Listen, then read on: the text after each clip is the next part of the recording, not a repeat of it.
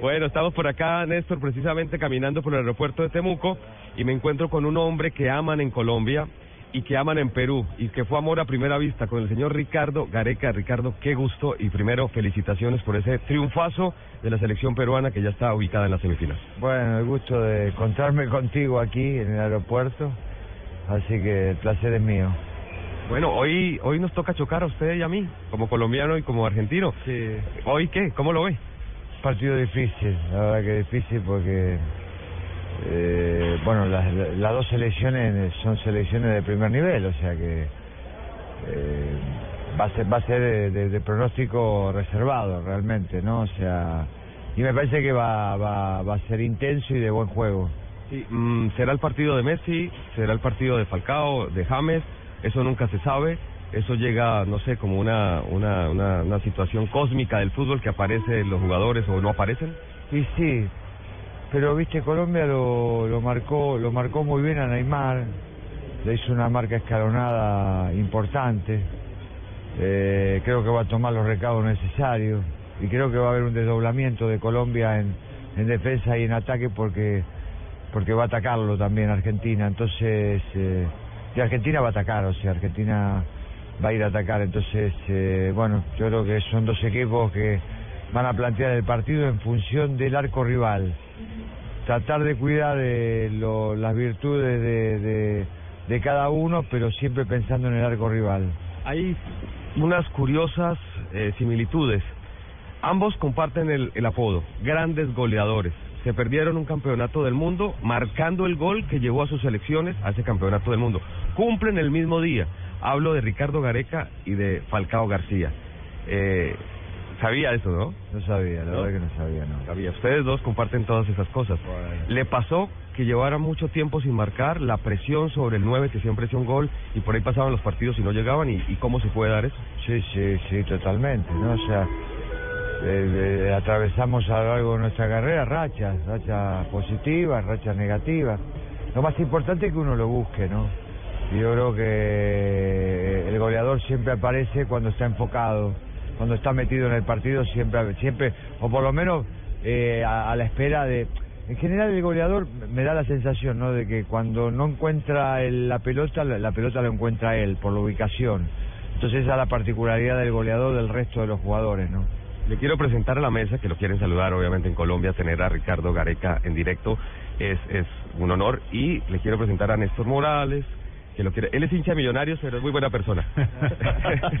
Acá está, ya lo tengo acondicionado, Bueno, pero además, pero además, hola Ricardo, qué gusto saludarlo. A usted le tocó la época en el América cuando las rivalidades de Millonarios y América se hicieron imposibles de, de soportar, ¿no? Sí, sí, bueno, eh, eh, buenas tardes, buen día. Y, y sí, la verdad que sí, eh, era, eran encuentros muy muy difíciles porque eh, todos los equipos había grandes grandes eh, jugadores y, y bueno, había una gran rivalidad, ¿no? Sí, recuerdo de esos clásicos, por supuesto.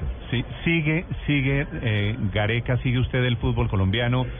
¿Tiene alguna clase de, de nexos con Cali en donde pasó tantos años? Bueno, conozco gente, por supuesto, tengo gente amiga, Alex Escobar, de la época de la época que jugábamos juntos, bueno, eh, Víctor Espinosa, el Bocho Santini está trabajando conmigo, ahora que era la época también del América, y bueno, y tantos otros amigos que de vez en cuando nos, nos conectamos, y aquellos que por ahí hace años que cuando fui a dirigir al América, de pronto hacía años que no me encontraba, como Willington Ortiz, con la mayoría de los muchachos, el Pitillo Valencia, que me he encontrado en, en- en- en ese momento, ¿no? Sí, ¿ha habido, ha habido usted, eh, tiene alguna referencia internacional de un equipo parecido con semejante constelación de estrellas alrededor, con cantidad de fabulosos jugadores en nuestra América Latina, Ricardo? Eh, no, no lo entendí. Sí, que si usted conoce ¿Cuál? otro equipo comparable al América de Cali en cantidad y en calidad de jugadores.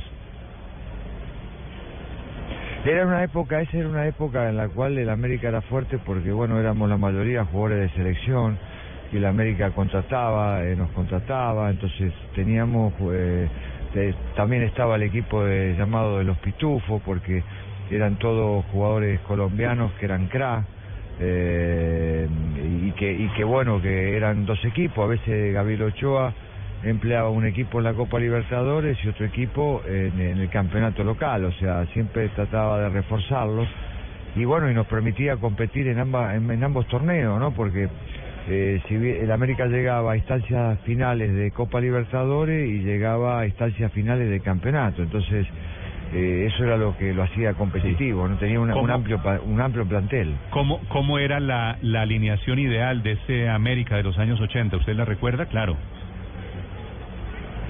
Bueno, sí, o sea, eh, Falcione, eh, eh, el Pitillo Valencia, Víctor Espinosa, después estuvo Reyes, en un comienzo Reyes, después fue cambiando en esa zona el Chalo Soto, eh, eh. Esterilla, eh, de- sí, después eh, de González lateral izquierdo eh, Porra, claro, Porra, González Aquino, Pedro Sarmiento, eh, estuvo también en un momento Carlos Sisquia, Bueno, Ca- eh, Cabañas. Roberto Cabaña, Willington Ortiz. Bataglia.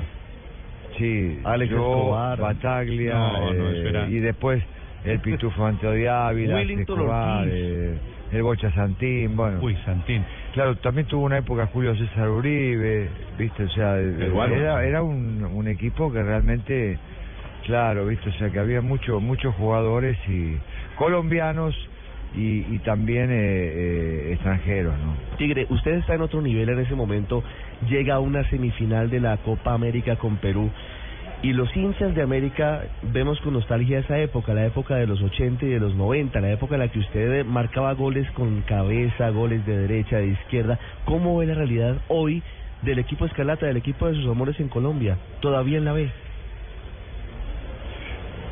Y no, no, lo, no estoy muy al tanto porque, porque bueno, veo los resúmenes ap- apenas, en, eh, bueno, pero sigo de cerca y es una, es eh, la verdad que bueno, porque la- acá en Argentina, en Argentina aconteció también que eh, equipos grandes hayan descendido y rápidamente eh, subieron a primera. Bueno, el caso del América, lo llamativo más que nada es el hecho de que haya descendido y que todavía no pueda subir, entonces todas esas cuestiones por supuesto mortifican y mortifican también al hincha del América porque no está acostumbrado a verlo en esas circunstancias, ¿no? Sí, sí, de acuerdo. Eh, Tigre, una pregunta final. Yo le agradezco mucho estos minutos con Blue Radio en Colombia, que nosotros no existíamos cuando usted pasó por aquí. Una pregunta final. ¿Esta selección Colombia que usted ve hoy, que ha visto en la Copa América, le parece muy diferente a la del Mundial de hace un año? No, no, yo la veo madura. eh, son son cuestiones diferentes, ¿no? O sea, eh, hay que hay que ver en qué circunstancias estaba en ese momento, en qué circunstancias están hoy en día. No no hay que perder de vista la gran competencia que tienen los jugadores, que ya están a- al término de sus vacaciones, al término de las temporadas, acumulan muchísimos partidos encima. Entonces, y encima tener que venir a jugar la Copa, eh, realmente es, un, es una acumulación de partidos importantes que por eso eh, en, una- en, en, en- cierto, en ciertas selecciones puede hacer mella, eso puede costarle. Pero bueno, es una selección de primerísimo nivel. Hoy Colombia, hoy Colombia uno la debe considerar entre las selecciones más destacadas del mundo, sin lugar a dudas, o sea, en la cual eh, eh, para, para, para progresar, para uno decir, bueno, una selección estar a la altura de las circunstancias, bueno, se puede medir con una selección del nivel de Colombia. Entonces, eh, eh, son, son esa, alcanzó un nivel de, de, de, de- de- de jerarquía realmente increíble y que me parece que, eh, que está en el sitio donde tiene que estar, no en la consideración mundial. ¿Se enteró de la polémica aprendida por un periodista argentino, un compatriota suyo, Elio Rossi, con la selección Colombia? Eh, algo, eh, si me, si me, si me puede aclarar el comentario, algo, algo, estoy tan metido con lo nuestro Bueno, bueno, que no, un poco es- dejo de es- lado todo lo que sucede. este tipo en un programa de televisión diciendo diciendo que a Neymar lo había sacado la provocación colombiana, dijo refiriéndose a los colombianos, usted que es argentino pero que vive en Colombia, dijo que los de la selección Colombia eran una banda, lo cito entre comillas, una banda de malparidos, que ojalá no hicieran lo mismo con Messi. ¿Lo entiende usted esa descripción? Mire, yo, eh, eh, para resumirle, eh, Lo conozco, sí, lo conozco. Es, eh, le pido disculpas por intermedio de todos los argentinos, a todos los oyentes, al pueblo colombiano, eh, porque bueno, no todo vertir una opinión significa la opinión del pueblo argentino, significa la opinión del periodismo argentino, al cual estamos íntimamente ligados con el pueblo colombiano. Y hablo con conocimiento de causa porque me tocó vivir y si hay un país al que quiero después de mi país es Colombia y sé el, el afecto, el cariño y sé un- todo lo que significa Colombia. Entonces lo único que le puedo pedir disculpas respecto a esas declaraciones, eh, no tiene absolutamente nada que ver eh, y ojalá que las puedan llegar a aceptar porque no es la opinión del, del sentir de lo que pensamos nosotros y lo que piensa el periodismo argentino de, de- de Colombia, ¿no? Mm. De usted se le aceptan. Eh, Gareca, es un gusto, es un placer, es un honor eh, saludarlo, volverlo a tener por aquí. Nuestro cariño de siempre. Gracias, un abrazo grande, adiós. Eh. Chao.